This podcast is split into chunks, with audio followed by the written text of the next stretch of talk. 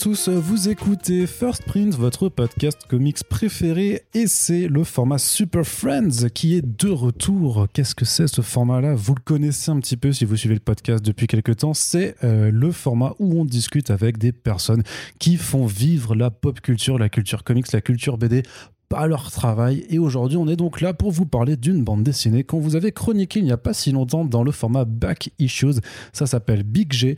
Euh, c'est sorti chez Fluide Glacial et c'est euh, une bande dessinée faite par les Marco Brothers, les frères Marco, donc euh, Victor et Jean-Louis, qui sont aujourd'hui avec nous. Alors, bien sûr, d'abord, on va dire bonjour à Corentin, puisqu'il est là aussi. Ça va Ça va très bien, Ça va Corentin. super. Tu es content d'être là? Je suis très content, il fait beau. C'est vrai, on est à Bordeaux. On est très bien reçu, le café est excellent. Tout à fait, voilà. Voilà. Le café bordelais est assez, est vraiment pas mal. Mais du coup, ben, on va dire bonjour forcément à nos auteurs. Euh, Jean-Louis, bonjour. Bonjour. Voilà. Ça va? Oui, très bien. Il est très content d'être aussi avec nous. Voilà. On n'est on n'est pas en direct, mais euh, il y a- on ressent un petit peu l'angoisse du, du direct, peut-être. Je ne sais Ouais, pas. peut-être. Peut-être. Hein D'ailleurs, on va poser des questions. On va devoir parler de votre BD. Victor aussi, tu es avec Bonjour, nous. Enchanté également de t'avoir avec nous. Tu vas bien? Ça va, très bien. Très bien. Merci. Donc, euh, il faudra tenir ton micro un petit peu plus près. Voilà, comme ça, c'est parfait là. Mais justement, justement, bah, on va commencer de toute façon par les modalités, puisque c'est la première fois que vous venez dans le podcast. Eh bien, il va falloir vous présenter de façon plus ou moins sommaire. Mais dites-nous quand même un peu, ben, euh, d'où venez-vous, qu'avez-vous fait avant d'en arriver à, à Big G? Est-ce que vous pouvez vous présenter un petit peu? Honneur aux aînés. Je commence donc par toi, Jean-Louis. Alors, euh, je m'appelle Jean-Louis Marco, je suis euh, auteur de bande dessinée. Euh, J'enseigne aussi euh, à l'école Brassard le, narration bande dessinée, storyboard bande dessinée. Et euh, je travaille aussi dans l'animation en tant que storyboarder de temps en temps. Et voilà, professionnellement, voilà. Auteur de BD, storyboard et j'enseigne. Ok, très bien. Et Victor, de ton côté Ben, moi, c'est Victor Marco et euh, ben, je dessine aussi et, euh, et j'enseigne aussi dans une école euh, le storyboard. C'est Jean-Louis qui m'a fait rentrer. Voilà. D'accord. Euh, Et euh, donc ça C'est fait pas la longtemps, école, c'est un peu la même pas la même directrice. école. Ouais. Et euh, et puis euh, voilà après euh, bon, après le reste on a un peu un parcours en commun alors peut-être que euh, quel est-il Votre parcours en commun? Bah, on a fait euh, bon, parcours en commun, mais avec des, des, de temps en temps des laps de temps euh, où chacun fait ses trucs, mais euh, en commun, dans la création, tu parles? Non ben en général on, En général. on a grandi un peu à la Réunion Ouais. on a fait la même école euh, des beaux arts à À Pau. Pau. Et après, euh, qu'est-ce qu'on a fait chacun de son côté euh, Après, Toi on t'as re- fait la BD plutôt. hein. ouais, plutôt bande dessinée, et toi plutôt graphisme, euh, enfin dans le rock, image rock. euh. Oui, Jean-Louis, ça fait un moment qu'il est dans la BD. Moi, j'étais plutôt dans le, bah, dans la musique et, euh, et dans le- l'illustration musicale pour des pochettes d'albums, de, des affiches de concerts, ce genre de choses. Voilà.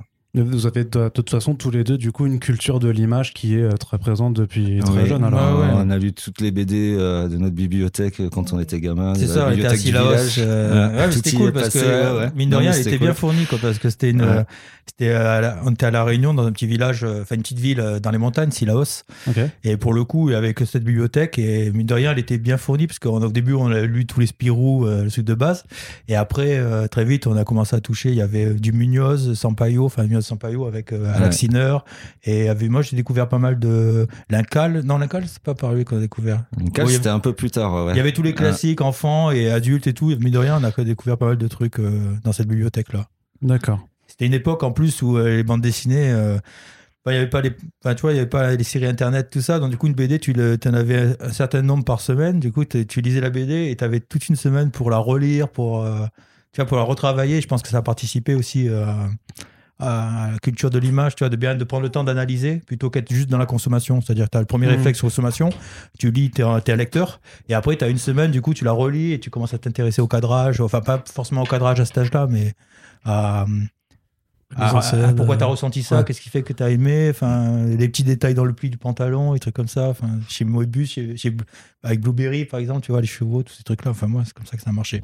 D'accord. Et euh, du coup, une envie de faire de la bande dessinée alors euh, aussi parce que vous en lisiez tellement que euh, vous vouliez. bah, tout On a toujours dessiné, je crois. hein. Il me semble. Ouais. hein, ouais. Bah, c'était un jeu comme les autres. Enfin, moi, je sais quand on jouait au Playmobil ensemble, on, on jouait dans, on jouait au Playmobil, on jouait au truc, et puis quand il pleuvait ou quand Ouais, vas-y, continue. Et quand, quand il pleuvait, et quand. Et c'était un jeu comme les autres, quoi, le dessin. C'est-à-dire qu'un coup, on joue au Playmobil, un coup au Lego, et un coup, euh, chacun un bout d'une table à dessiner. euh, Voilà. Ok. Après, chacun avec son style et des petites. euh, Voilà, euh, je sais qu'avec Victor, le fait qu'il dessine aussi, ça m'a, ça m'a poussé personnellement à me surpasser parce qu'il avait un style. Il y avait un petit côté compétitif. Ouais, À c'est ce que fond, j'avais ouais. demandé, c'est ce que j'ai- Ouais, ouais. vous demander, ouais. Bah, euh, Victor, il était quand on regarde, dernièrement, ma mère, elle avait, l'année dernière, elle m'a montré les dessins de Victor quand on avait 16 ans et les miens. Moi, j'ai vu les miens, j'étais scandalisé, j'étais là, j'étais putain, c'est moche, quoi. On voit la personne qui a envie de dessiner, mais qui a pas encore le, découvert une technique particulière. Victor, il avait plus dès le, d'assez Ouais. tôt, quoi. Dès- moi, j'étais incapable de faire ce qu'il faisait en même temps. tu regardes les dessins de 15 ans de Victor et c'est hallucinant, quoi. C'est des trucs, tu, donc chacun sa personnalité. Ah, moi, il me fout un peu la honte quand même. Qui? Mes dessins Ah putain, mais tu les regardes à 15 ans, tu vois les trucs, moi il faut pas la honte. hein. Moi je vois des, des fois en première année, là, je te parle de de 16 ans, et en première année à l'école, des fois tu as des élèves, c'est pas, ils ont pas le niveau, tu vois, alors qu'ils ont 20, 21. Ouais, c'est assez impressionnant. Mais du coup, ça... hein, ils vont écouter. hein, le- Ouais, non, mais pas tous, ils sont bons, les élèves. ça, faut pas, faut pas donner des noms. en Ouais, mais ils cas, ont pas euh, la même culture. C'est-à-dire que, euh, Ouais. c'est-à-dire que nous, comme je disais, on a quand même le temps de, de prendre du temps sur un dessin animé. Comme on voyait un film à la télé ou au cinéma aussi. La télé, c'était une fois tout, un film par semaine presque aussi. Enfin, si là, c'était encore pire. Et- Ah oui, quand on est arrivé là-bas, il y avait qu'une chaîne de télé, ça diffusait de 19h à 23h. Ah oui. Euh, du coup, tu vois, tu avais le temps de vraiment. Et ils ont euh, réussi à nous coller Santa Barbara. Et il y avait le cinéma, il y avait le cinéma. Le cinéma, c'était cool aussi. Le cinéma, ouais, bien Non, mais du coup, oui, voilà. Et par rapport à- aux jeunes générations, je pense qu'ils sont un peu peut-être pénalisés par le fait qu'il y a beaucoup de, de séries, de, de livres, d'images, même dans, sur des viandes tartes, tout ça. Tu sais, as, une profusion Ouais. d'images. Et du coup, t'as pas le temps d'analyser vraiment ce- pourquoi tu aimes. Enfin, tu likes, mais t'as pas. hum, Je pense, hein, t'as pas le temps de, de vraiment. euh, De vraiment dans la- digérer. Ouais, tu peux pas Mhm. digérer. Parce que du coup, t'as as vu une image qui est cool, tu vas Ouais. directement en voir une autre. Ah, C'est moins précieux que Ouais. dans la rareté. Quoi. Euh, Moi, je pense Ouais. que ça, voilà, enfin, euh, je sais pas pourquoi on parle de ça là, mais moi, je pense que ça a Mhm. compté dans le, dans la, dans le, l'analyse de son travail et comment on arrive ensuite à, à faire une proposition graphique. Ça, plus les inspirations, les découvertes qu'on a, parce que les BD qu'on lit à 12 ans, celles qu'on lit à 18 ans et celles qu'on va découvrir à 20 ans, c'est vraiment, euh, chaque fois on se révolutionne, et puis on grandit, on a d'autres, euh, d'autres envies. Je sais qu'à Mhm. Pau, quand on arrivait à Pau, enfin après, moi, j'ai découvert un peu plus la BD underground, des trucs comme ça, donc du coup, Ouais. Tu définirais, tu définirais comment euh, tes influences? Un petit peu vraiment ce qui, ce qui vraiment t'a marqué assez pour qu'après ça se retransmette dans. euh, Ah, moi, les BD dessin. qui m'ont, elles sont vraiment très variées. Mais je sais que les gros chocs que j'ai eu, c'était, euh, c'est, euh, alors le Dark Knight de Frank Miller. Voilà, Euh, le Dark Knight de Lincal Frank- avant, je crois, non? Oui, mais non, mais je parle hein. celui que je garderai en culte, c'est le Dark Knight. Miller. Mais Mm. le, le, le Moebius aussi, ouais, Lincal, c'est une grosse. Parce que j'aimais bien Blueberry, mais le- les purées euh, de les purées de Lincal, c'est vraiment un truc qui m'a qui m'a plu. Mais l'histoire aussi et tout, mais j'aimais pas tout dans Lincal. C'est pas un tout. Il y a des fois, il y a des des fois, j'ai pas tout compris l'histoire. De Lincal, c'est pas.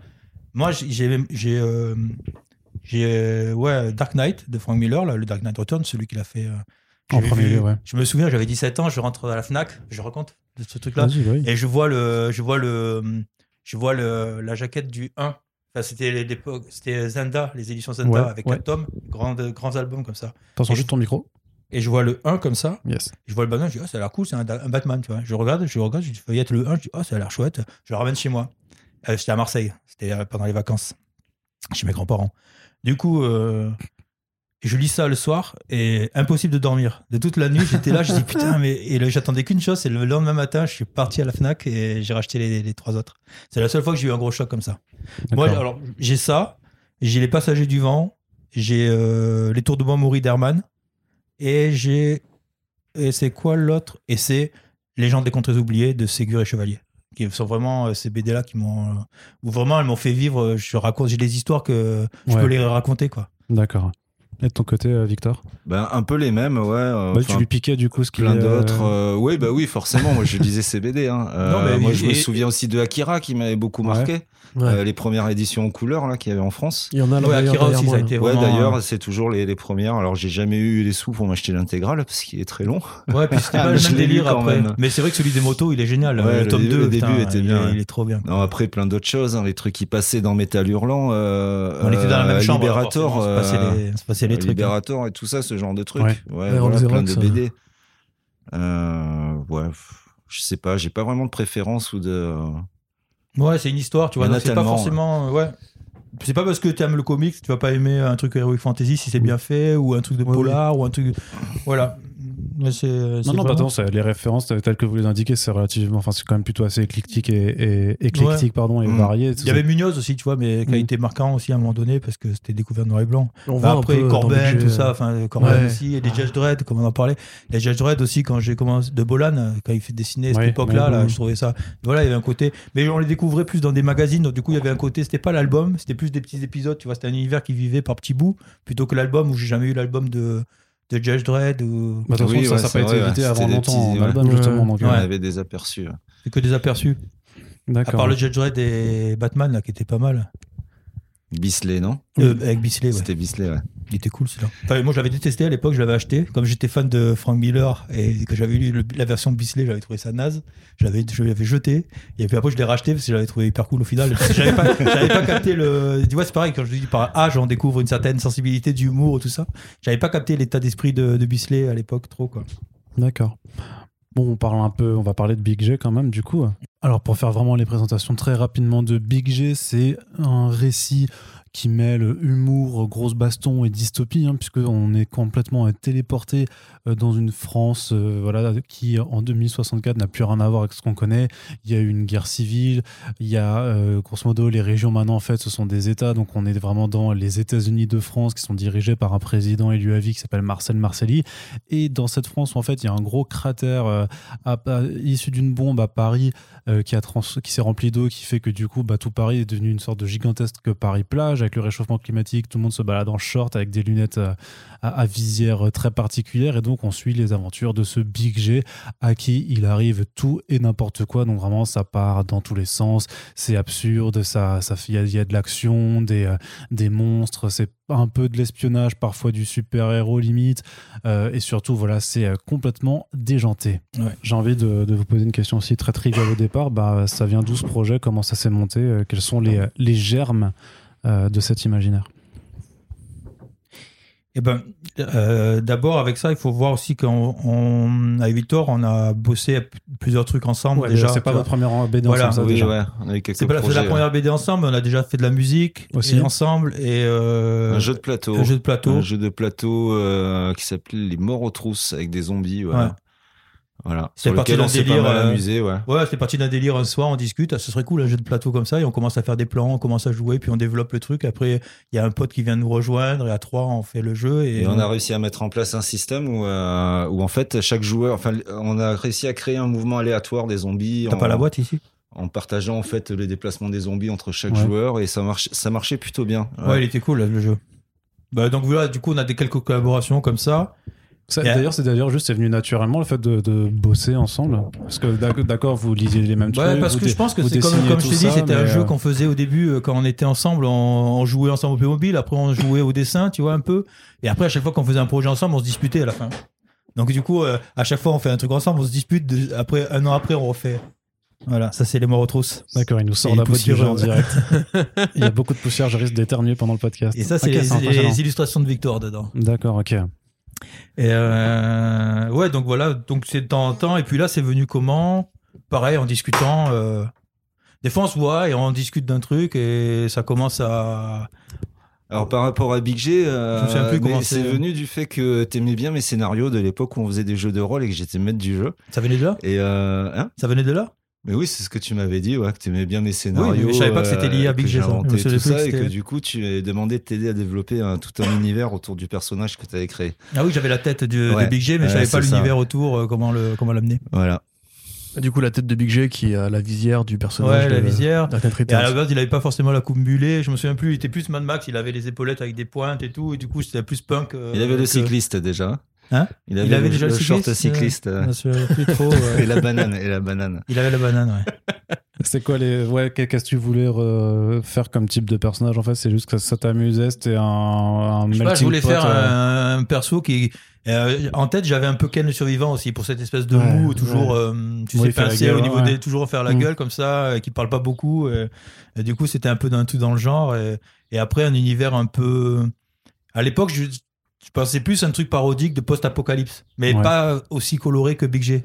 C'est avec Victor qu'on a fait découvrir, qu'on a travaillé ensuite ce côté euh, plage. euh, moi, je pensais plus à un truc sur des ruines ou un truc à la Mad Max plus, tu vois. euh, Après, mais- plus premier degré, quoi. Premier Alors, euh, degré, mais, mais il y aurait eu de l'humour toujours, hein, mais, mais plus euh, en parodie entre guillemets de des films italiens euh, qui qui- un peu post-apocalypse tirés de Mad Max, tu vois, tous ces Ouais. trucs qu'on voyait en vidéo club euh, Mm.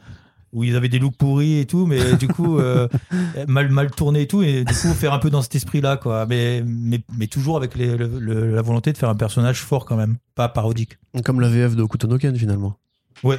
Ouais, parce que nous on a découvert euh, Ken comme ça, et Ah du ouais, coup ouais. on a découvert. Et je crois que c'est peut-être de là que vient cette espèce d'humour un peu euh, Un peu français. un peu décalé, tu vois, euh, parce que a priori c'est pas du tout comme ça. Ken Ah le non, non, ça n'a rien à voir. hein. Et Toutes moi, les blagues je- bizarres n'existent pas dans la VO. Et c'est vrai que Ken le survivant, nous on l'a vu en, en tout délirant, débile complètement, quoi. Et du coup, ce côté hyper trash et en même temps. euh, le Ken a toujours été fun, tu- euh, cool, tu vois. Tu dis, putain, Ken, il est cool. Mais t'avais, t'avais ce côté où c'était délirant, n'importe quoi, les dialogues. Donc, du coup, ça, je pense, moi, mon tic, je crois que c'est du coup aussi.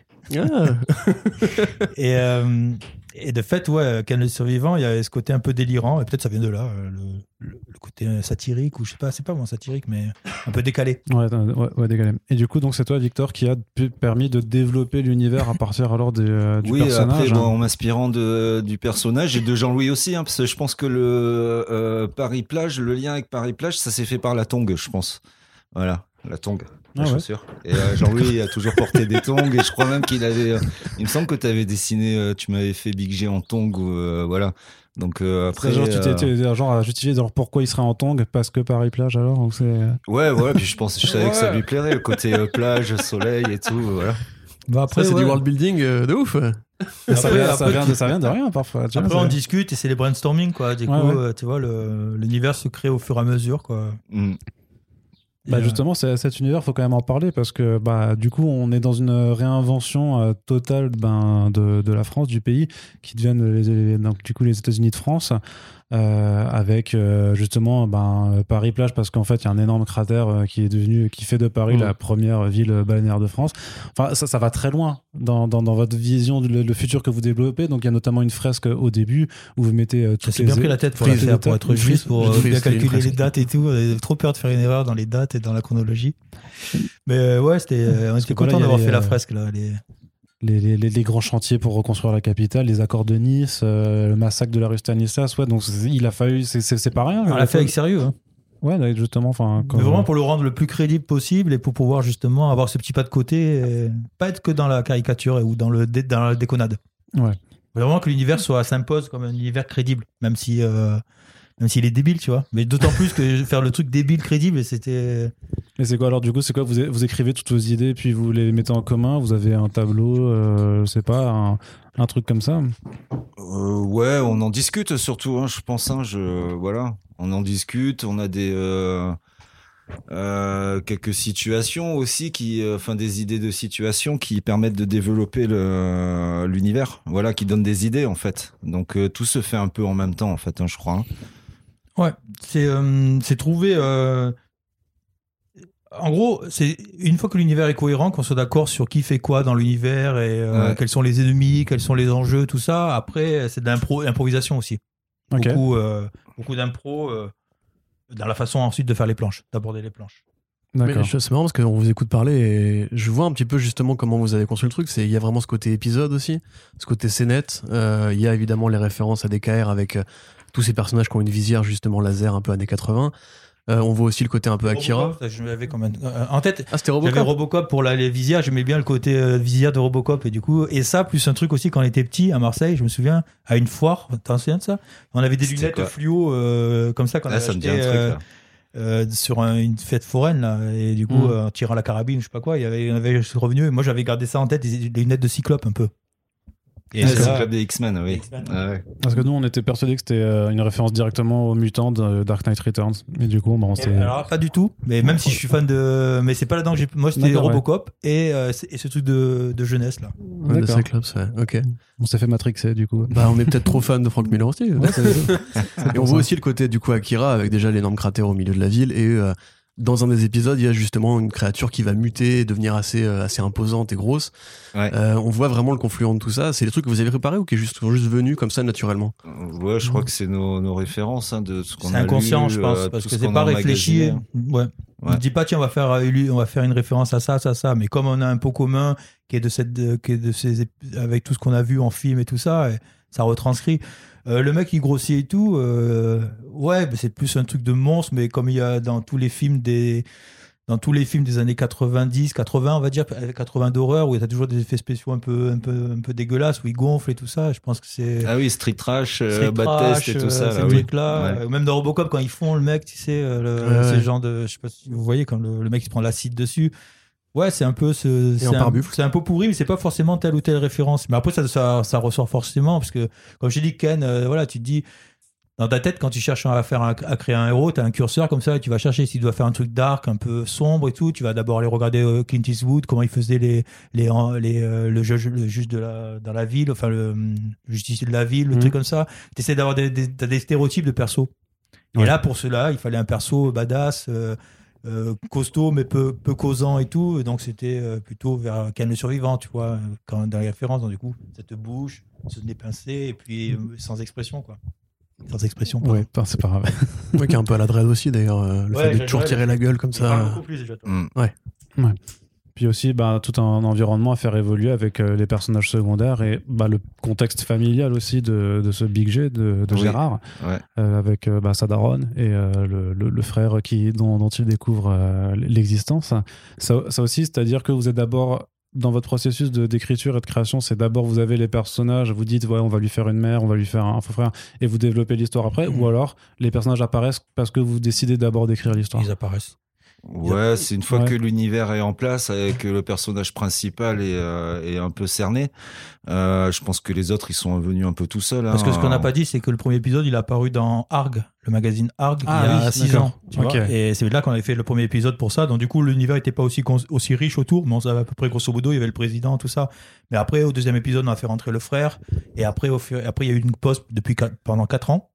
D'accord, ok. Et donc c'est pendant- ouais, c'est un contexte de publication particulier. alors, voilà, et c'est pendant, c'est pour ça que ça a pris 6 ans à le faire. Et après, pendant le confinement, moi, j'avais cette BD, l'univers nous plaisait, quoi. Et c'était pour moi, c'était, ça me faisait chier d'avoir fait euh, deux histoires et de pas aller plus loin. euh, Il y a eu aussi la difficulté de trouver un éditeur, hein, Oui, parce ça, que, parce que, euh, ça, ça traînait aussi. Les hein, deux parce épisodes, on long. avait envoyé à tout le monde, personne n'en voulait aussi. Donc du coup, euh, on a attendu. Mais moi, ça m'emmerdait de. Il faut savoir qu'il y a un- il y a un perso caché dans ce podcast qui est Thierry des Marteau qui dit derrière nous on en voulait. À part les requins marteaux, ils, ils nous l'ont pas dit. Ils vous l'ont pas dit, ils vous, ils vous l'ont pas dit. Attends, mais c'est c'est vrai que c'est euh, c'était un projet de BD alors que vous, avez- que vous aviez eu du mal à proposer, à, à Mhm. vendre. à- Parce que c'est vrai que c'est atypique. Ça, Et pendant ça, le confinement, je me suis dit, bon, j'ai rien à faire pendant le confinement. Là, euh, allez, je le termine. Au moins, il sera terminé parce que j'arrivais pas à passer à autre chose. C'est tant que j'avais pas fini Ouais. cet univers-là et ça m'a- j'arrivais pas à faire une autre BD à partir sur notre univers. Du coup, euh, Ah oui, c'est vrai, c'est comme ça. Tu Ouais. n'arrives pas à passer à autre chose si c'est pas fini. C'est bien, on sent qu'il y a des, il y a des bails euh, de frères euh, dis qui, ne sont, qui ne sont pas dit, euh, qui sont. si, si, si, c'est vrai, ouais. ouais. Ouais, et du coup, ça, ça, ça m'emmerdait, quoi. Et du coup, euh, finir l'épisode pendant le confinement, renvoyer à tout le monde, pas grand monde qu'en voulait. Et euh, un peu désespéré à un moment donné, puis jusqu'à jusqu'au coup de fil de, de Clément Argouarche. Un peu que je dise bien, là. Et euh, de Fluide, qui a adoré et qui, du coup, a demandé deux autres épisodes pour enrichir, pour faire de la prépublication dans, dans, Fluide. ouais. Et du coup, c'est cool parce que les deux histoires qu'on a rajoutées, elles sont cool. Hein, les, Ouais, celle ouais. euh, avec le. Ça le introduit des personnages début. aussi qui vont revenir. Elle n'était pas euh, dedans. Et celle avec euh, les, les zombies dans la prison, là, quand, avec le, le- ces deux petits épisodes qui font les transitions, qui ont permis justement de, de, de refaire un lien plus fluide entre les épisodes et du coup à enrichir l'univers. De faire un lien plus fluide pour. Et glacial. Fluide, Wow. du coup, Ça. c'est- on, est, on est dans l'humour. euh, Glacial, super Forcément. Mais, mais, du, mais du coup, c'est-à-dire que euh, dès le départ, c'était quand même pensé pour être une publication, enfin une pré-publication, en tout cas une publication dans un magazine. Donc euh, vous l'avez vous l'avez pas, c'est pas un projet que vous avez monté sous forme d'album dire- directement. Ouais, je crois que c'est le côté comics, ça, euh, épisode avec de d'histoires avec des Ouais. super-héros, c'est un côté comics qu'on a voulu reprendre. hein. Ouais. Puis on s'était peut-être dit que c'était plus facile d'avancer par étapes comme ça, par petits chapitres. Mais après, les- t'as vu, enfin, vous avez vu, les chapitres, ils sont, il y a 5 pages, il y en a d'autres qui font 10, ensuite euh, 18, ensuite 24. Enfin, je crois que c'est des trucs comme Ouais, ça. Donc c'est pas, même c'est pas le Mm. même format, quoi. C'est. Ça a été un peu improvisé, je dis, c'est un peu comme. euh, c'est improvisé, mais en sachant. euh, comme si on improvisait un, improvisait un morceau de musique. Moi, j'arrive pas à le faire en musique, ça, parce que je suis pas assez musicien. Mais par contre, je peux improviser plus euh, sur euh, la BD, pour le coup. D'accord. Enfin, improviser. Mais tu vois, euh, en ayant déjà cadré un peu le cadré un peu le l'univers. D'accord. Il y, a- quelle part du réel euh, dans la France que vous décrivez, euh, qui est donc assez lointaine, mais est-ce que vous êtes un peu inspiré de ce que vous pouvez voir aux informations de, qui, qui, qui ont pu transparaître dans, euh, ben, dans la, transformation complète des, des États-Unis de la France, qui ont des lois complètement stupides, euh, une façon, enfin un nouveau système politique aussi qui est complètement euh, délirant, un président de la France est élu à vie euh, qui s'appelle Marcel Marcelli. Euh, je sais pas, alors, juste le Marcel Marcelli, le MM, c'est par, par rapport au. Je crois que c'est Victor qui avait trouvé le nom de ça. Merci, merci. On avait fait une liste de, de noms et celui-là, ils sont des biens. Quoi, Oui, je euh, sais pas d'où il vient. Il est Bah, on, corse, voulait, on euh, voulait des noms français. Enfin, Notre grand-père, il euh, s'appelait prénom français. Marcel Marcel, voilà. Ouais. Moi, je m'appelle, mon deuxième prénom, c'est Marcel. mais ça n'a pas joué, je pense pas que ça a joué. euh, Non, parce que vous êtes, vous êtes complètement dans le trope des, euh, des personnages de comics des années 60 euh, que créait Stanley avec les Peter Parker où il fallait toujours les, les mêmes. euh, PP, les, ouais, les PP, tu vois, les. euh, Reed Lois- Richards, Susan Storm. euh. Lois Lane. Ah, ouais, ouais, ouais, ouais, ouais, je connaissais pas ça, génie involontaire. N'a pas fait exprès. Ça rentre complètement dans le truc. Et après, c'est vrai qu'en plus d'avoir pour le coup, en plus. ça sonnait bien bête, quoi. Ouais, Marcel bah ça, bah, t'as le prénom et le nom qui sont un peu Marcel, Marcelli, quoi. c'est- débile. Moi, ça me fait marrer à chaque fois que je le dis, j'arrive pas à, rester sérieux du coup. Donc euh, voilà, ce sera, ce sera mon défi. Mais du, du coup, ouais, donc la, la question à la base, c'était ouais, euh, quelle part du, du réel un peu a pu vous influencer quand vous avez décidé de, de dire vas-y, la France, à quoi ça ressemble dans, dans, des, dans des décennies? Le néo-Paris. Euh. Non, bah non, mais c'était surtout qu'on voulait faire, euh, on voulait faire un, un futur qui ressemblait à Nice. Un- tu vois, euh, on passait les vacances et on avait la famille qui était à Nice. Ouais. Et du coup, à chaque fois que j'allais à Nice, enfin, quand on allait à Nice, moi, c'était cette espèce de truc où tout le monde est en tongs, euh, avec les lumières dans la ville et tout l'été, et avec les bateaux et tout. Et on se fait chier l'hiver. on s'était dit, ça serait On cool. regardait euh, que l'été, nous. Puis je pense qu'il y a le côté ré- réunion aussi, tu vois, les tongs, euh, Ouais, le, côté ouais. réunionnais ou euh, euh, melting pot. euh, et du coup, euh, je pense pas qu'on ait vraiment réfléchi à. C'est pas par rapport au. Après, la post-apocalypse, c'est classique, tu vois. Et du coup, l'idée de faire un post-apocalypse un peu plus original, peut-être, mais. Mais c'est pas, encore une fois, c'est pas réfléchi à vouloir faire original, mais c'est juste à trouver un truc, qui est un, un, par- un parti pris qui est un peu plus. qui, est- qui a pas été fait forcément. Ou... Mais tu nous disais en micro que c'était une BD patriotique. Ouais, ça, c'est plus moi, quoi. Ouais. Bah, moi, je voulais un bon héros français. Et qu'est-ce que c'est un bon héros français Ouais, c'est c'est Big G. Big G, c'est un bon héros C'est un héros français. badass. Non, mais il est français et du coup, et, et badass, et pas que ça soit dans la caricature franchouillarde. Ah, il a pas de béret, tu pas vois de baguette. Pas de quoi, béret, pas de hein. baguette. euh, Sans... Et euh, oui, voilà. Pour. euh, Bon, après, c'est des choses comme les États-Unis de France, c'est un peu une moquerie par rapport au côté un peu imitation de, de ce qui se passe aux États-Unis, de comment on, comment on absorbe leur culture et tout ça, Ouais. quoi. On l'a fait pendant tellement longtemps, euh, voilà. ouais, mais du coup, t'as euh, vu, on l'a, on l'a, on l'a, on l'a, on l'a raconté avec le fait que, c'est- que la France a été euh, dispatchée et que du coup, le général de l'acier a re, rassemblé les différents États de ouais, la ouais, France. c'est nos États-Unis à nous. Ouais. Mais ouais, après, je pense pas que. euh, Par rapport. euh, ouais, le seul truc à la limite, c'est le truc de consommation avec euh, un peu une société sous. euh, voilà, on a un président à vie, donc ça veut dire qu'il y a quand même une sorte de dictature euh, douce. Et, euh, mais. Ouais, une population un peu juvénile quand même, avec euh, les programmes de, je sais plus comment il s'appelle le programme. Les enfants de la patrie, les enfants, ouais, de du général d'acier pour. d'accélération de la croissance des enfants pour. Moi, je pense. enfin, pour ma part, j'ai pas l'impression qu'on ait voulu faire, en tout cas, une critique euh, sociétale. Tu vois, c'est pas, ça n'a pas Ouais, été le. pas- pas dans le but. C'est pas le non, but ouais. premier. Et après, ça s'est fait parce que euh, quand tu veux rendre crédible un univers, tu es obligé de te raccrocher à des trucs que tu connais, que tu Mhm. vis. Et du coup, tu, tu vas chercher les influences inconscientes dans telle ou telle direction. Mais c'était plus par souci de- d'homogénéité de l'univers que ça s'est Ouais. fait au fur et à mesure. Quoi. Oui, un général, un, un président à vie, ça, ça laisse entendre que du coup, il y a en dessous, il y a toute euh, la firme Oracle, par exemple. Mhm. La firme Oracle, je sais pas si vous avez fait gaffe, dans toutes les pubs, euh, on parle d'Oracle. Ils y sont partout, Oracle. Et Oracle, c'est euh, ceux qui ont, qui ont fait la Révolution française 2. C'est eux qui ont mis en place euh, le- la dictature. C'est eux qui ont mis en place la, la Révolution 2. Et c'est eux qui sont tout le temps en sous-main. Donc ça, c'est un truc qu'on pourrait développer ensuite. euh, Voilà, ouais. Oracle, euh, qui est la firme qui dirige en sous-main. euh, du coup, c'est cool d'avoir un méchant qui est pas. Voilà, et on se rendra compte que le président, c'est qu'un pion. Hmm. Et du coup, est-ce que c'est un, un spoiler, ça, du coup, un peu?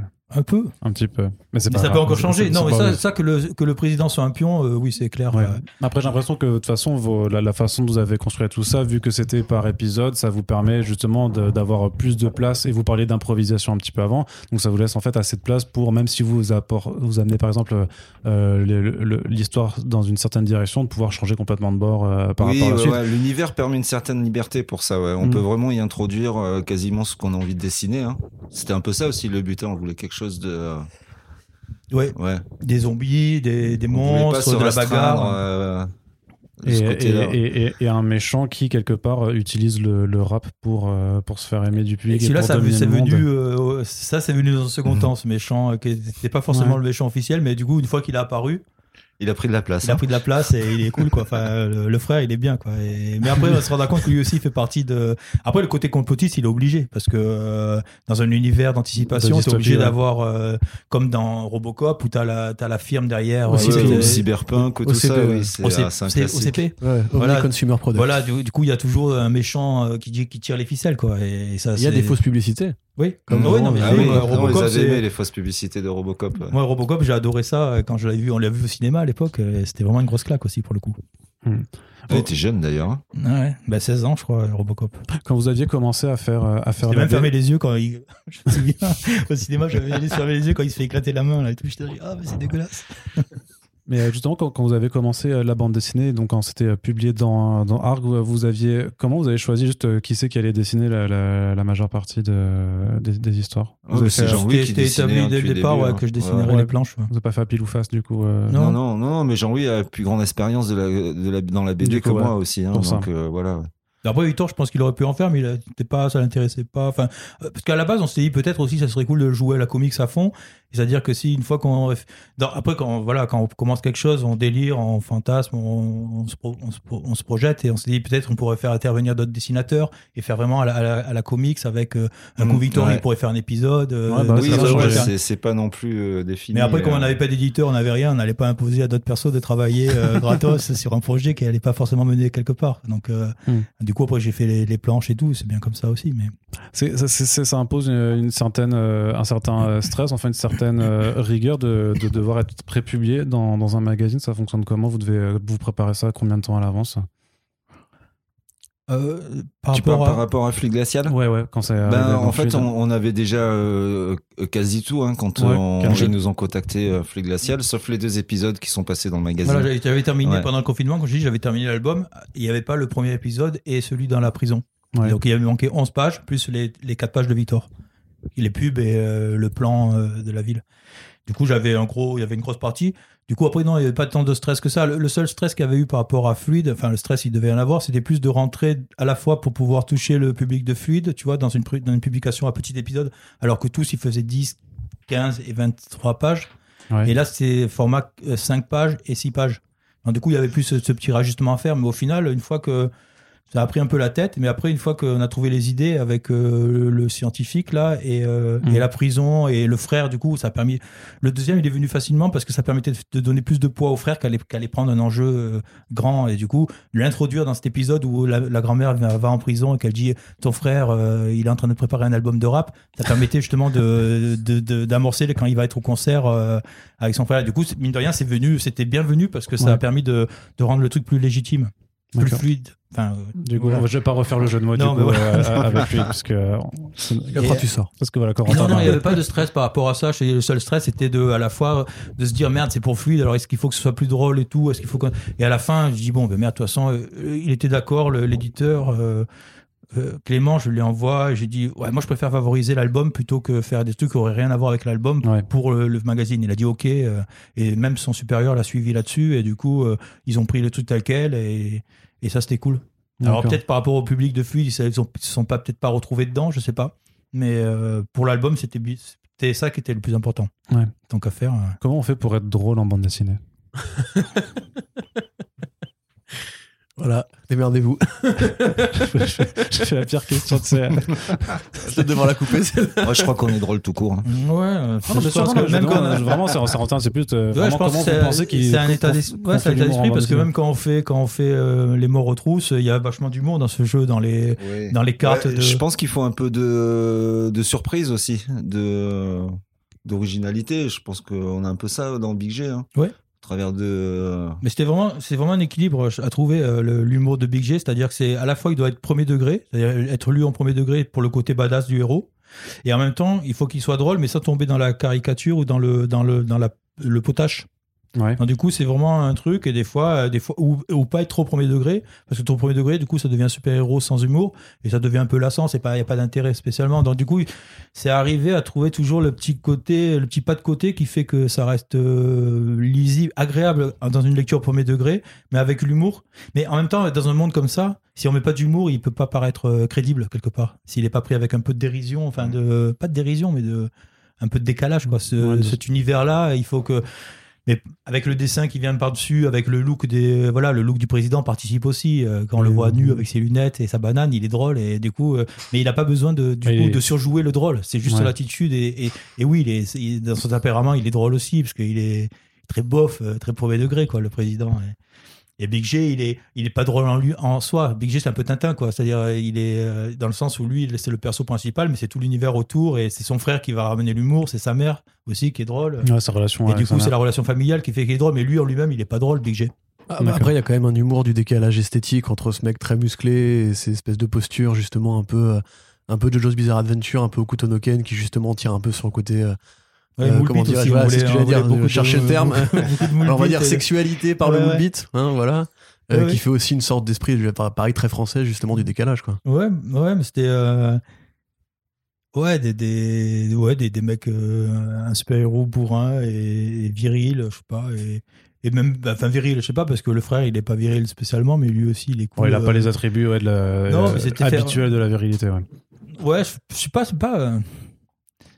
Euh, Bah, c'était. Je sais pas comment expliquer. C'est drôle parce que.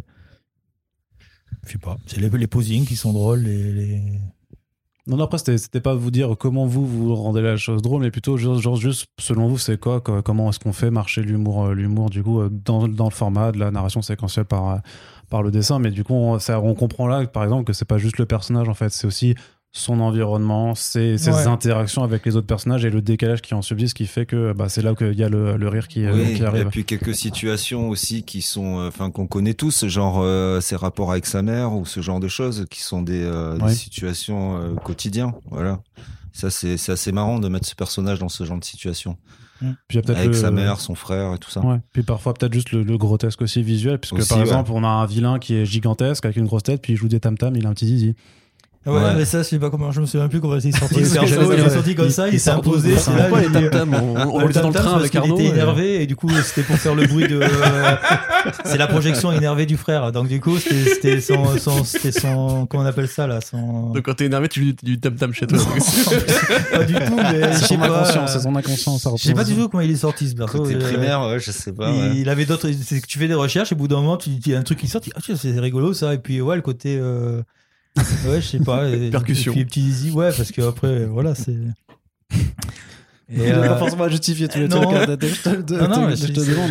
Mais aussi, du coup, tu vois aussi une certaine équipe que tu as dû avoir pour, entre justement le- les, les dialogues et euh, la façon dont tu développes l'univers, aussi bah, l'action, puisque c'est quand même aussi une BD où on met euh, des mandales dans, dans, Ah dans tous les sens et tout ça. Et euh, On là passe en mode fusion.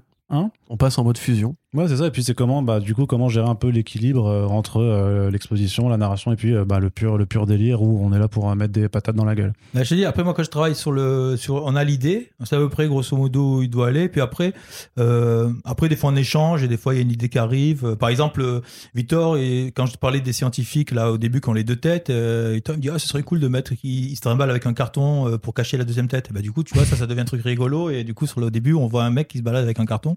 Et du coup, il a sa seconde tête qui est cachée. euh, comme c'est un mutant, il a pas le droit de se montrer. Il se balade toujours en portant un carton qui dans lequel il y a la deuxième tête. Tu vois, c'est des petits trucs comme ça, ça vient des fois. Et puis après, c'est le décalage aussi entre le côté justement premier degré du perso et euh, son look euh, et, euh, et, le, et, le, et la futilité du combat euh, quand le, le- le père vient parce que son frère il a cassé le château de, de sable de son fils. voilà, et ça fait un- on a un face à face avec des dialogues très premier degré à la Sin City justement. Frank Miller m'a Mhm. beaucoup. Je me suis beaucoup inspiré de Frank Miller sur la voix off parce que Ouais. tout est en voix off dans Frank Miller et j'adore ça parce que ça permet une narration beaucoup plus intimiste, tu vois. Euh, euh, ça donne beaucoup plus, ça, ça donne beaucoup plus sur la personnalité. Du, on, a, on a le regard, là, par le, on a la pensée du héros, donc ça, ça permet d'avoir un discours pour le coup plus euh, premier degré, plus premier degré. Et, euh, Sans trop de dialogue, du coup. Ça, ouais, sans trop de dialogue, du coup, c'est, voilà, il analyse et du coup, c'est, une autre façon de faire la- les ellipses et de faire la, la mise en scène de BD aussi.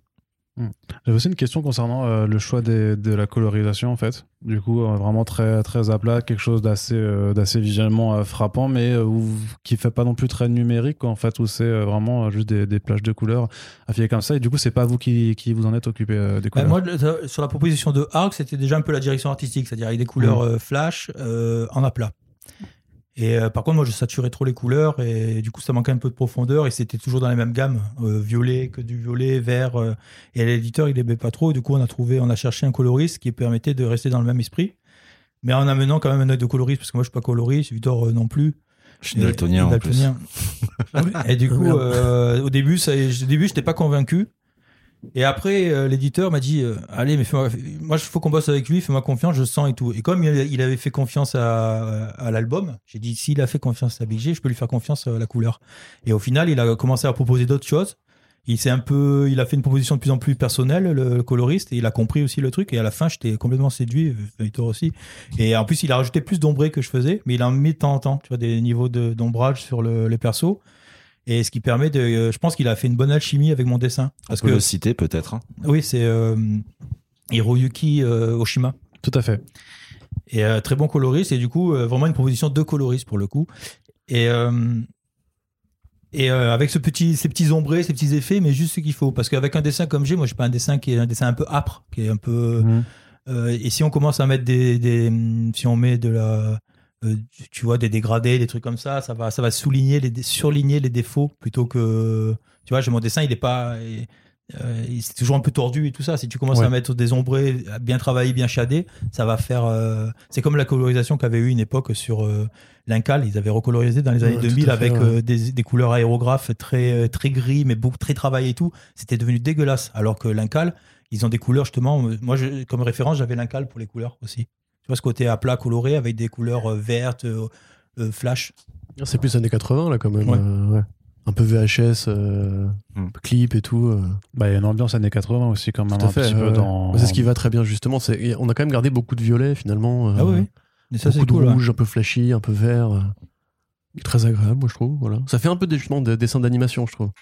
Ouais. Tu vois, ça fait animation figée. On, on a beaucoup comparé ça, nous, de notre côté, à, à des séries comme celle de Bobby Pills, par exemple, qui est donc le studio d'animation de, Steve- de Yves Balak, pardon, Oui. qui a fait notamment euh, Crazy Young aussi euh, avec Jérémy Ouais. Perrin, et qui justement a un peu la même esthétique, à la fois euh, un peu second degré, mais aussi sérieux, euh, corps dénudé, musclé, baston et tout, très Okutonoken. Ouais, Et et je qu'on pareil, même peu, dans les euh, plages de couleurs, c'est ultra violet aussi, Cra- Crazy Song, tu vois. Ouais. euh, C'est peut-être l'héritage commun des fans d'Okutonoken euh, en France. Je pense, euh, parce que euh, voilà, nous quand on travaille, euh, on a des références. Alors, euh, forcément, celle qui marque le plus, c'est celle quand t'as 16 ans, 17 ans, ou enfin plus jeune. Après, t'as as des trucs qui te marquent, qui te restent vraiment dans la tête. Et puis après, il y a des sortes que des trucs que tu découvres au fur et à mesure. Mais je pense que ça a le moins d'impact euh, sur ta création pure que ce que t'as. euh, Toi, tu penses que c'est forcément par les trucs que tu auras dans l'adolescence que tu seras vraiment euh, marqué, vraiment, et que c'est ça qui risque de ressortir. Tu peux pas avoir une. Bah, généralement, euh, les BD cultes, euh, elles sont sur- surtout. Enfin, moi, j'ai remarqué pour ma part, c'est mes BD cultes, c'est celles de, de, de la vingtaine, tu vois, Mhm. entre 16 et 20. Tu Après, crois pas que, que tu- d'ici 5 ans, tu peux avoir un énorme, une Ah énorme si, j'en ai, j'en la ai gueule eu, et- mais, ça, me- mais elles me gardent pas. Elles, elles ont pas, elles ont pas euh, autant d'influence sur mon travail que. Toi, après, je sais pas, Victor, tes influences, euh, si tu, tu te réinventes à chaque fois des nouveaux. Euh, en BD, je Non. sais, je sais pas. Je, non, je crois qu'on connaît les mêmes choses. Hein. En... en fait, t'en connais sûrement plus que moi, même. hein. Ouais, non, non, c'est dans le sens euh. que toi, c'est euh, ce qui t'a le plus influencé, c'est vraiment ce que tu as découvert de, euh, voilà, de tes 15 à 20 ans et qu'il n'y a pas forcément des, des trucs que tu as découvert là. Il y aurait un, un ou deux ans qui t'influencent, qui te marqueraient assez pour que ça se retrouve après euh, dans, dans ton Euh, travail. Oui, ouais. Non, je pense que ça peut arriver. Hein. Alors après, là, je faudrait que je réfléchisse. hein, Je vois pas. Il y vu un album qui par s'appelait exemple. Révolution, là. Vous avez vu Révolution chez Actes Sud, je crois. et C'était super bien. Ça, je l'ai lu, j'ai adoré, le, non. j'ai adoré cette BD. Mais après, euh, elle va pas influencer dans mon travail, je pense pas. Hum. Le manga, par exemple, j'ai découvert plus tard. Hein. Je, ouais, Ouais. j'ai découvert très tard. Et euh, ouais, il y a plein de choses qui euh, que j'ai adoré, hein, que j'adore toujours. Hein, voilà. D'accord. Et je crois aussi que je crois aussi que quand on est dans une démarche artistique, il y, a les premières influences de l'enfance qui nous font le dessin. Il y a celles qu'on découvre à, à 20 ans, euh, qui vont nous marquer, Ouais. qui vont nous vraiment où on va où- parce qu'à un moment donné, on trouve sa personnalité. Comme je disais avec Vito, on se tirait un peu la bourre et tout. Et Vito, il avait Mm. des qualités que j'avais pas. Et, et moi, du coup, il avait un sens du détail et de- du travail du dessin et de la richesse dans, dans, la texture de ses dessins. Moi, j'avais pas. Et du coup, pour compenser ça, j'étais allé chercher dans le mouvement. Je suis allé chercher dans le mouvement. Du coup, j'ai favorisé un dessin qui va peut-être plus tremblant et plus euh, Ouais, je vais- dynamique. Et c'est du coup d'une lacune euh, je, quand on balançait pour essayer d'en faire pour trouver ma force. Et du coup, là, c'est ça qu'on trouve ces références-là en. euh, on se construit comme ça et ensuite on est plus et après on est plus dans une démarche personnelle à partir d'un certain âge où on va faire un- la référence devient soi avec ce qu'on regarde un peu autour aussi mais mais on est dans une démarche personnelle et moins emprunté on va dire à d'autres c'est-à-dire que on apprend à dessiner avec euh, ceux qu'on a aimés à 20 ans c'est là que je vais recopier euh, par Ouais. exemple il y a un truc de Dark Knight j'aimais bien comment il dessinait je dessine le Dark Knight comme ça j'essaie de l'apprendre tu vois et Moebius j'essayais de dessiner un peu les persos comme lui pour voir parce que j'adorais comment il, il faisait bouger ses persos c'était assez vivant et du coup, mais après, au bout d'un moment, même ça, on finit par ça, on l'a, on l'a intégré. Tu trouves ton esthétique à toi. Et après, tu- on trouve, après, c'est une démarche personnelle. Donc du coup, on- les autres sont pas tant pour, euh, on va, on va apprécier le travail d'un autre, mais pour ce qu'il est lui, et pas forcément pour quelque chose qu'on va vouloir. euh, on est dans une quête un peu plus personnelle. Enfin, moi, je pense, Mhm. avec le risque de se scléroser et Mhm. de tour- et de tourner un peu en rond, quoi. Il faut arriver à se réinventer. Alors, euh, Ça, c'est un peu une recherche perpétuelle au final. Oui. Parce que t'as pas envie de, de rester coincé dans un, dans un seul style et qu'on se dise, bon, bah, c'est bon, euh, genre, les Marco, ils ont tout dit, euh, Oui, on sait à quoi ça ressemble et y a, C'est y a- y a ça. rien à Moi, faire. à chaque album, je, je dessine des trucs différents. Quand j'ai fait Roscoe, Mm. qui était un truc différent, Mémoire d'un guerrier, qui ressemble un peu à ça, mais dans un autre état d'esprit.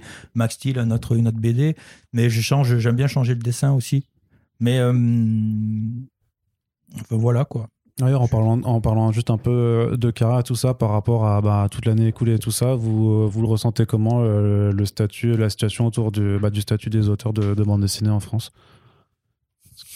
C'est aussi gros, grosse question, tu vois, un peu pour plomber l'ambiance, mais euh, Moi, non, moi, je me suis mis très tard à la BD parce que je voyais que Jean-Louis déjà il gagnait pas d'argent, donc euh, je me suis dit tant qu'à pas gagner d'argent, autant pas faire de BD. Ouais, mais sa BD, faudrait que vous la lisiez, elle est super bien. Moi, j'étais surpris parce qu'il avait pas fait. Il en faisait à l'époque des fanzines. On avait fait des fanzines Ouais, ouais, c'était il y a longtemps. il y a longtemps à l'école et tout. Et il faisait des Alice trucs. Ouais, du survivalis. Et il faisait des BD aussi qui étaient super bien. Et Je suis plutôt parti dans la musique à est un parti de la moment musique. et c'est compliqué de faire les deux. Donc bon. Bah, du coup, quand t'as fait sortir ta BD, c'est hallucinant parce qu'elle était hyper intelligente, hyper bien menée, quoi, euh, Ah, mais narrativement. c'est sympa, ouais. Non, mais ouais, euh, j'étais là parce que je m'attendais, après que t'avais jamais fait de BD vraiment, quoi, hein, depuis euh, 20 ans. Et euh, cool, quoi. Et, euh, et mon- moi, la BD, je le fais vraiment, c'est pas, j'ai commencé au début quand je faisais Roscoe le Rouge, je faisais, euh, j'ai essayé, j'ai essayé de faire un album par an. Mais au final, très vite, je me suis lassé parce que c'est quand tu dois dépendre que de la, que de ta, quand tu dois vivre que de la BD, c'est assez dur. C'est pas parce qu'il faut, faut que tu sois dans la création tout le temps, que tu aies des idées tout le temps. En plus, moi, j'aime bien être auteur. euh, Enfin, à part Victor, je fais pas de collaboration. Euh, j'ai pas fait de collaboration, tu vois, avec d'autres scénaristes. Du coup, j'aime bien créer les univers et tout ça. Et après, on peut pas, on peut pas avoir des idées géniales tout le temps. Tu vois, il faut à un moment Mhm. donné que ça mature. Et du coup, ou alors tu es dans une production de toi-même, mais c'est pas très gratifiant quelque part. Donc moi, je préfère par exemple être en production dans le storyboard ou, dans, ou, ou être prof, tu vois, avoir un truc euh, qui reste dans le métier mais qui, qui sécurise un peu mieux. Et de temps en temps, et être moins stressé sur les BD pour pouvoir proposer, prendre le temps de proposer euh, cet album-là. Si j'avais été que dans la démarche de devoir vivre à tout prix d'une BD, j'aurais peut-être peut-être pas forcément allé là-dedans Oh. parce que personne n'en voulait, tu vois. Il a fallu que T'aurais fait des compromis, quoi. j'aurais dû faire des compromis et tout ça. Et, et là, c'est parce qu'il y a eu le confinement. Et le confinement, ça a permis justement, comme toute, le- comme toute la société s'est arrêtée, j'avais plus la culpabilité de devoir, enfin, je sais pas comment dire, de, t'étais plus dans le stress de devoir gagner ta vie et tout. T'avais le droit à une pause, tu vois. Et Mhm. c'est des pauses que quand t'as 20 ans, t'arrives à faire parce que t'es plus, Mm. t'es moins stressé quand t'as 20 ans, tu es plus radical. Tu dis, genre, euh, allez, fuck, euh, j'emmerde tout, euh, je fais mon truc, et voilà. C'est là qu'on fait les fanzines, c'est là qu'on fait la musique, c'est là qu'on va faire les, qu'on va faire, euh, même si, qu'on va faire les jeux de société. Bon, on avait 30 ans et quelques, mais je veux dire, on est moins stressé par euh, les enjeux. Bah, t'as la famille aussi, t'as le côté familial et tout ça.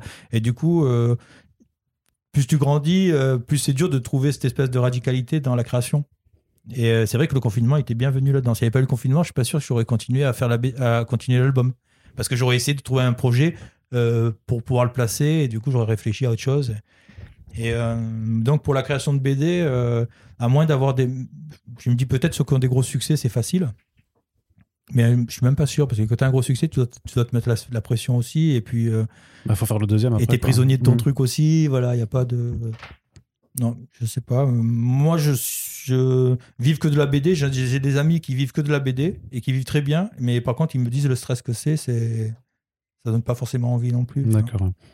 Et euh, c'est difficile du coup justement de, de- de rencontrer un peu euh, ce public pour ce genre d'œuvre. Vous, vous trouvez que euh, la BD de genre de façon plus, plus générale arrive quand même à, à faire son chemin par rapport justement bah, aux grandes séries de la franco-belge qui voilà qui ont déjà des Avec des lecteurs qui lisaient ça en fait qui de- depuis 50 ans et donc qui ont pas de mal forcément à, à être transmis. Mais là on est quand même aussi tu sais dans une approche de bande dessinée euh, hyper cosmopolite en fait qui brasse des influences on a parlé beaucoup notamment de comics et c'est pour ça d'ailleurs qu'on en parle dans First Print aussi c'est parce qu'il y a un esprit comics qui nous nous a intéressés d'esprit de même de bande dessinée un peu punk euh, en, britannique et donc voilà il y a vraiment un- une sorte de, mélange des influences et, des genres qui fait que au final, ça devient quelque chose d'assez spécifique qui, qui, a, qui a du mal à trouver peut-être un lecteur qui se sente vraiment en moi je veux lire du franco-belge ou alors je veux lire du comics ou je veux lire du manga.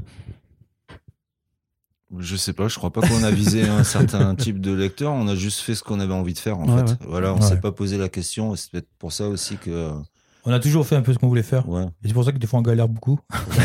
c'est un choix, ouais. C'est un choix, mais en même temps, moi je pense pas qu'il n'y ait pas le public. Je pense juste que. Ah non, j'ai- c'est pas ce que je dis, hein. ouais. Non, on n'a pas, Ouais, on non, pas j'ai visé bien compris, un bien public compris. spécifique, oui. euh, Mais c'est dur d'aller toucher, trouver ce public parce qu'il faut que, il faut que. Après, c'est le bouche à oreille. Ça va être les éditeurs qui vont ou les le- les libraires qui vont mettre en avant. Est-ce qu'ils auront le temps de mettre ça en avant? Est-ce qu'il faut vraiment qu'ils aient un coup de cœur, qu'ils le défendent? Euh, je, je pense qu'il y a plein de publics qui pourraient l'aimer mais qui vont jamais en entendre parler. Par C'est exemple. ça aussi le truc, tu vois. Mais après, euh, le succès, euh, s'il y avait une recette, tu vois, c'est con, on dit souvent ça, mais si- s'il y avait une recette pour faire un succès, euh, tout le monde euh, aurait des succès en BD. Hmm. Moi, je- on part du principe qu'on fait ce qu'on a envie de faire euh, et Et après, quelque part que vous avez quand même aussi cette liberté de pouvoir faire ce que vous voulez faire alors.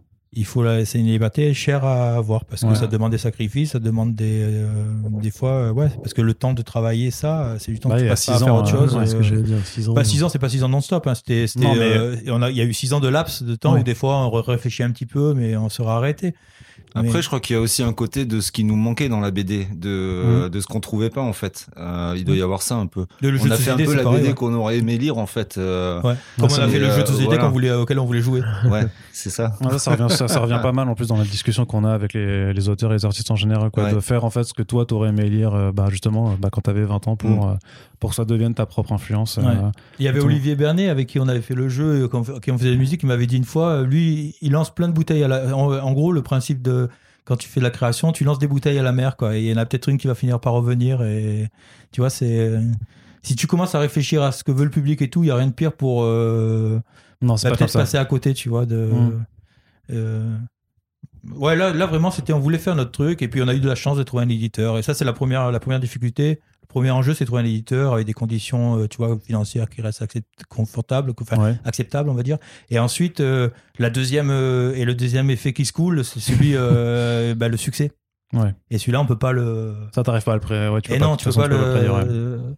Mais quand on le fait, on y croit à fond. On se dit putain ça va tout cartonner. Victor il me, il me, il me, il me- Victor il me coach comme ça. Tu vois, je dis ah, j'arrive pas et tout. Il me dit putain mais c'est génial, ça va tout cartonner, on va tout déchirer et tout. Puis au final en fait il dit bon mais n'empêche on a besoin d'y croire à ça quoi. Oui, ouais. Tu vois, on a besoin de se dire qu'on est en train de faire un truc qui va être super. Et puis après bon ben voilà, euh, on lance le truc et puis on verra Ah, l'accueil donc que ça. Après, euh, Mm. c'est faut voir aussi ce que ça veut dire cartonner. Bon, si tu on crée une BD Ouais, qui trouve sa place parce qu'il n'y a pas vraiment d'équivalent, pour moi c'est euh, plutôt une réussite quoi. Moi j'en suis oui, oui, plutôt oui. content. Bah ouais, là, voilà. c'est ça. C'est le. On dit le succès euh, d'estime, succès financier, public. Enfin, tu vois, il y a deux trucs et tout. Et c'est vrai que.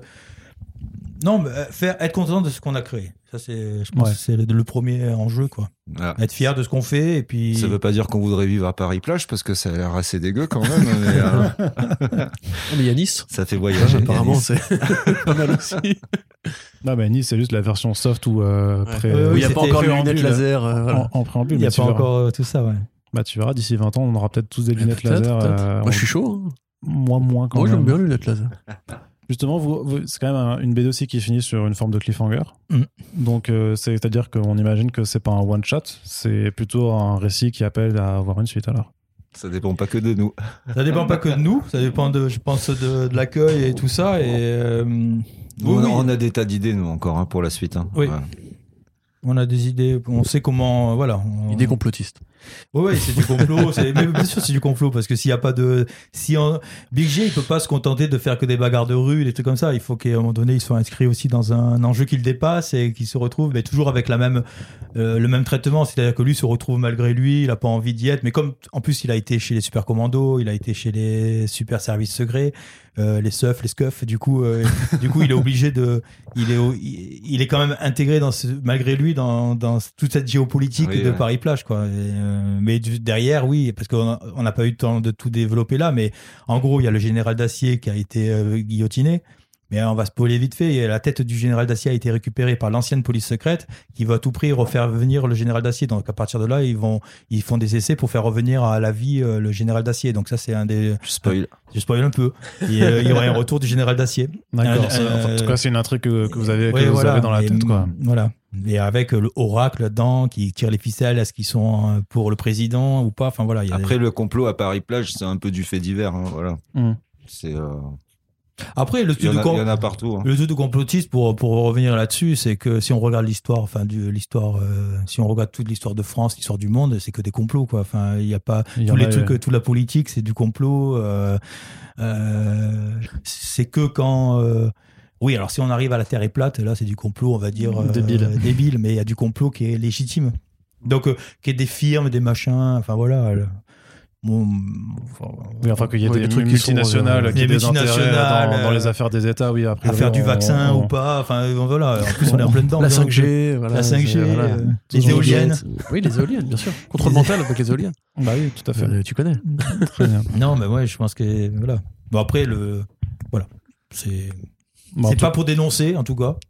Non. On n'est pas dans une démarche politique de dénoncer quoi que ce soit, mais c'est vraiment Même sur le fait de vouloir faire revenir le général d'acier, qui a un peu quand même aussi l'obsession de tous les politiques de France avec le général de Gaulle et que voilà tout le monde essaye euh, de d'avoir euh, en fait d'être le nouveau général de Gaulle quoi. Oui, oh, le oui, gauchiste. Oh, l'islamo-gauchiste. Mais non, pas du tout. Qu'est-ce que c'est- j'entends C'est une lecture assez évidente aussi quand même, tu vois, il y a pas besoin d'avoir fait. Oui, euh, mais c'est c'est surtout qu'après, une fois que tu crées un univers, on a créé l'univers, le général d'acier, il est cool, enfin, tu vois, et, euh, et le, faire, le faire revenir en mode. euh, non, mais il est cool comme, comme protagoniste, tu vois. C'est un bon Oui, fasciste. en tant que personnage de comics, ouais, il est intéressant quand même. Oui, bah, il a sauvé la France à un moment donné quand même, tu vois. Et puis après, il a recréé et après, il s'est fait, il était dictateur. Après, mo- moi, je le verrais bien revenir en mode, on sait pas trop, mais peut-être euh, comme, euh, est-ce qu'il va être sur un corps de robot ou est-ce qu'il va être remettre sur un corps sport. Enfin, on sait pas trop dans sous quelle forme il va arriver, tu vois. Mais est-ce que ça va être, euh, ouais, voilà, par quelle technologie, on n'en sait rien encore.